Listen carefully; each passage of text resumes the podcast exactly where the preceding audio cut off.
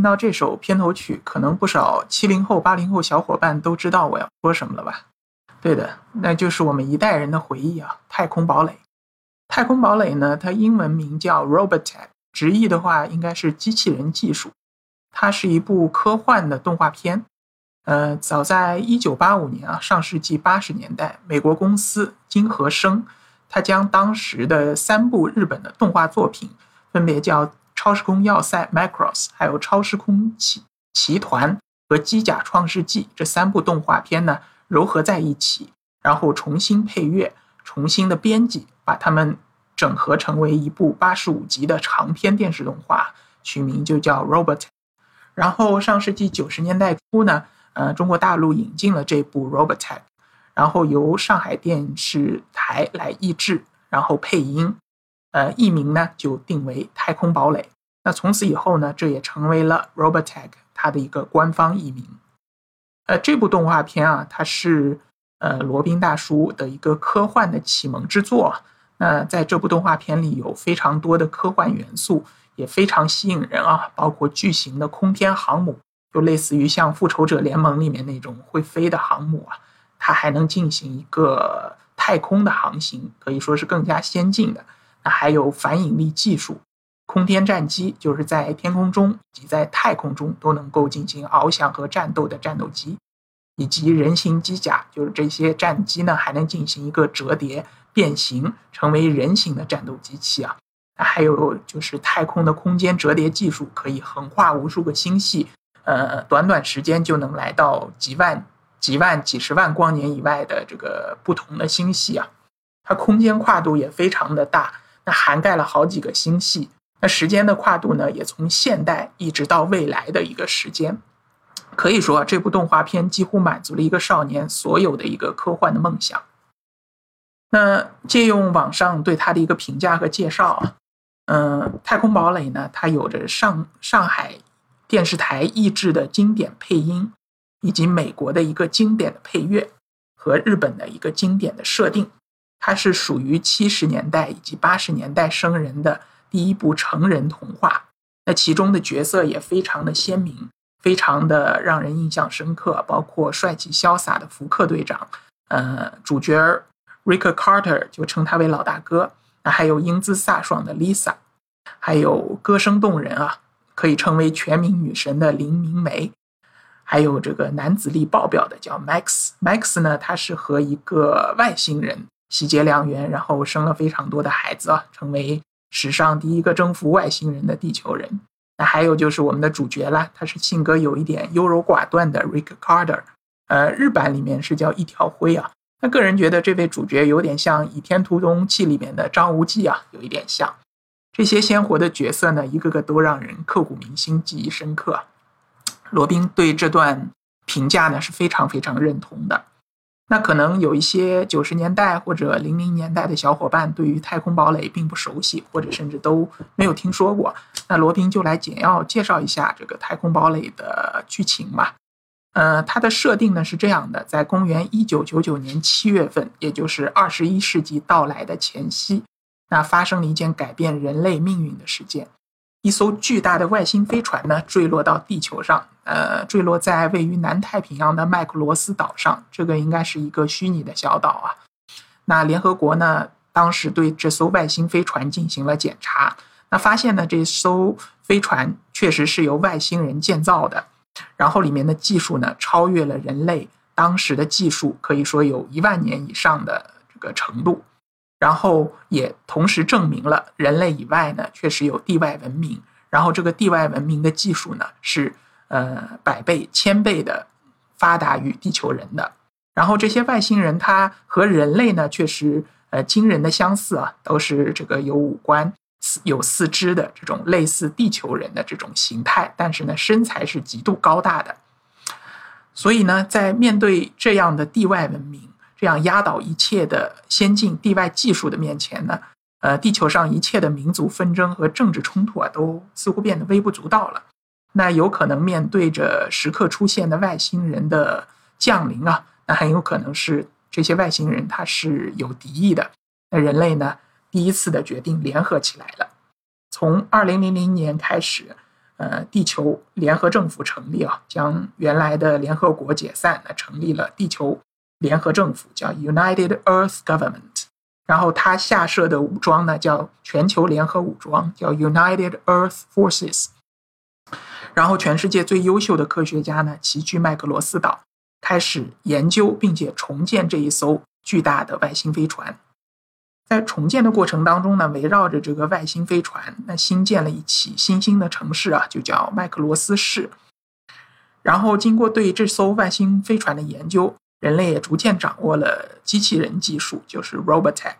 然后呢，也自行开发组建了一支新型的人类的空天战队啊，包括以这个太空堡垒、以这个飞船为母舰的这么一个空天战斗机群。那我们的主角 Rick Carter 呢，就是一个自己喜欢开飞机的一个小人物。他是机缘巧合之际搭上了一架呃空天战机。呃，中队的一个飞机应该是叫骷髅战队吧，然后就展开了这个气势磅礴吧、气势磅礴的这么一个太空堡垒的一个图景。那后面的呃，后面的这个剧情呢也是非常非常的呃精彩啊。它一共分为三部曲，呃，第一部是就是超时空要塞，然后接下来呢是超时空奇团和机甲创世纪。就是前面说的三部动画片的原型，把它改编，然后把它呃重新整合到一块儿，形成一个统一的世界观和统一的背景，可以说是各有特色吧。但是个人觉得，呃，第一部《超时空要塞》它的剧情是最经典，它对罗宾的印象也是最深刻的啊。OK。然后这部动画片呢，在上海电视台记得重播过非常多次啊。最开始呢是在晚饭时间的黄金档，那时候记得记得罗宾呢就是一边吃着晚饭，然后一边眼睛瞄着电视机啊，这个看，嗯，应该是一天就更新一集吧。然后这个剧集又特别的长，看了好久，然后终于将它追完了。那有的时候呢，还因为要学习啊，呃，这个吃饭晚啦，或者其他各种各样的。呃，突发事件吧，然后没有看完，有几集非常遗憾都没有看到。嗯，好在呢，后来在寒暑假期间，这部《太空堡垒》也是重播了非常多次啊。基本上罗宾呢，把这个整个一一季的八十五集全部都追完了。嗯，总之呢，看这个动画片啊，对于罗宾来说是童年生活中的一个巨大的乐趣。那对于现在来说，也是一个非常美好的回忆。直到现在呢，我还是可以。呃，非常清晰的记得它的主题曲，然后里面的那些主要的角色呢，还都是历历在目，甚至那些配音演员的声音啊，也都是非常清晰啊。可能觉得可能是因为年纪大了吧，以前年轻时候的那些记忆非常的清晰，也可能是这部动画片太经典了吧。反正不管怎样，这部片子对罗宾来说有非常重要的意义啊。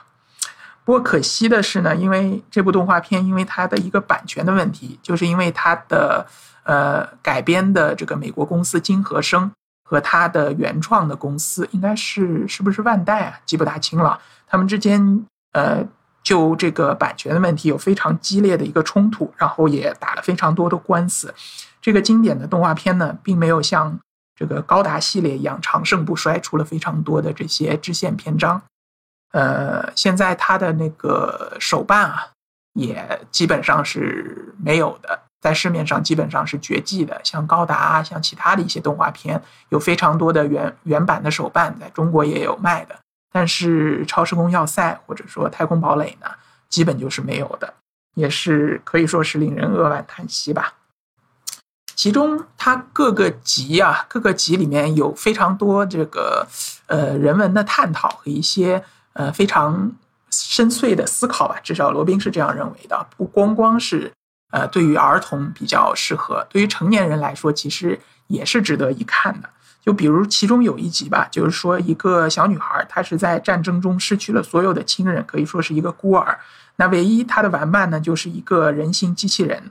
后来因为什么样的原因忘了，好像是因为外星人打过来了，然后他们两个呢不愿意逃跑，然后最后呢，就是这个人形机器人抱着这个小女孩一块儿走进了他们所在房子的地下室啊。然后就掩埋在了重重瓦砾当中，那这个小女孩的命运呢，也就可想而知了。这个时候，记得这个主角团队当中有一个成员，他说：“啊，他们呃会成为我记忆当中一个非常深刻的一个点缀的。那我们我们将来呢，也终将成为装点别人记忆的那些人、那些事。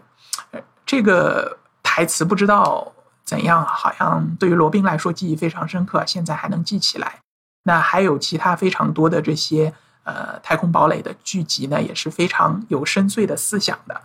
那如果有机会的话，各位没有看过的小伙伴呢，建议去看一看。虽然从现在的眼光来看，它的画风可能有略显粗糙啊，但是它的剧情也好，它的这个呃配乐也好，都是属于非常经典的。罗宾在这里再次向大家推荐一下。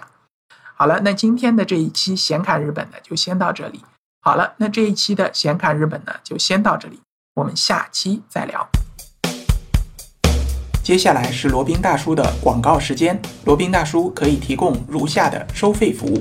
包括日本自由行、深度游的定制服务，以及日本经营管理移民的咨询办理服务，包括经营管理移民 DIY、经营管理企业托管安心服务、购入旅馆经营托管安心服务。以及赴美生子、赴加生子的咨询服务，赴美生子城市签的代办服务，以及美国、加拿大十年旅游签证的代办服务。还有呢，就是希腊购房移民服务，也叫希腊黄金签证项目，二十五万欧元希腊买房送一家三代绿卡。还有瓦努阿图绿卡捐赠项目，瓦努阿图入籍捐赠项目是全世界最经济、最快。最省心、最没有移民间的移民项目，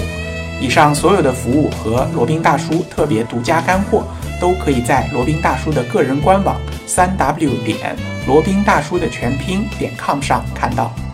您也可以添加微信八二七四七九七零八二七四七九七零，向罗宾大叔本尊咨询服务详情。